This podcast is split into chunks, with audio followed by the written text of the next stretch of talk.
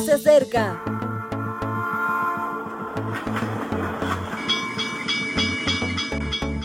Partimos ya.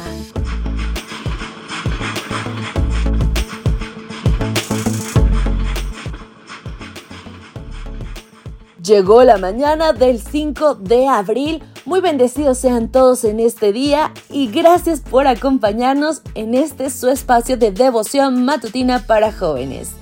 Yo soy Ale Marín y como siempre es un gran privilegio compartirte este mensaje, que por cierto hoy lleva por título Una mirada justa, juicios justos. Seguimos con el tema sabiduría, la mirada de Dios y vamos a explorar Romanos 11:33. Profundidad de las riquezas, de la sabiduría y del conocimiento de Dios. Cuán insondables son sus juicios e inescrutables sus caminos. La primera imagen que viene a la mente de un cristiano actual cuando visualiza a Dios, sobre todo al Dios del Antiguo Testamento, es la de la ira. Es más, no se comprenden las guerras del Señor, ni los exterminios, ni el enojo.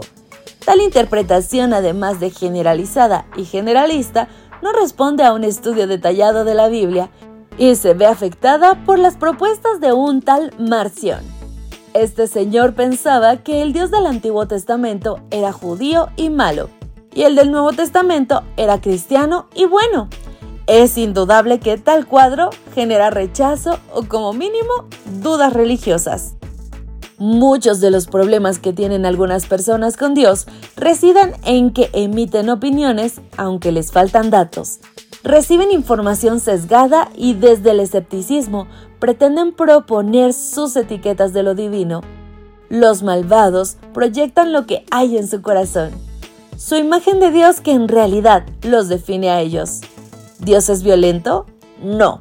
Si leemos con atención el Salmo 11, nos daremos cuenta de que es algo bien diferente. Es justo. Lo que algunos pueden confundir con violencia no es otra cosa que un juicio divino. Ven la foto, pero no la película. David en este himno nos cuenta que él confió en Dios y las cosas le empezaron a encajar.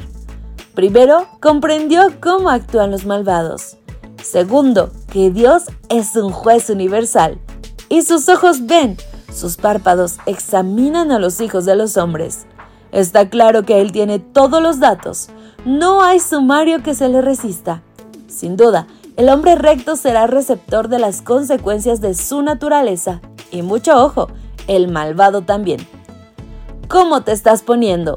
Podréis decir, pues sí, querido amigo, el mal es irregularidad de causa y también de efecto.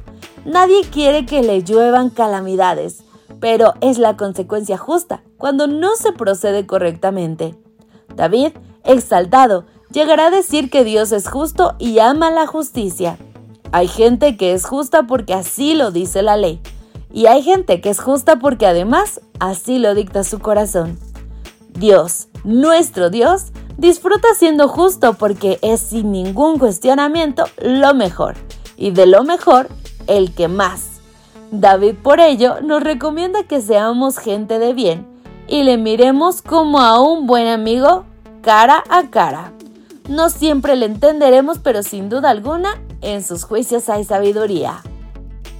Mi querido amigo, la buena noticia es que es justo, así que si hoy tú decides cubrirte con su justicia, serás justificado por su amor y su misericordia. No te alejes más, no corras de Él, porque Él quiere salvarnos. Dios te bendiga esta mañana y que sea un día espectacular. Hasta la próxima. Gracias por acompañarnos. Te recordamos que nos encontramos en redes sociales. Estamos en Facebook, Twitter e Instagram como Ministerio Evangelike. También puedes visitar nuestro sitio web www.evangelike.com. Te esperamos mañana.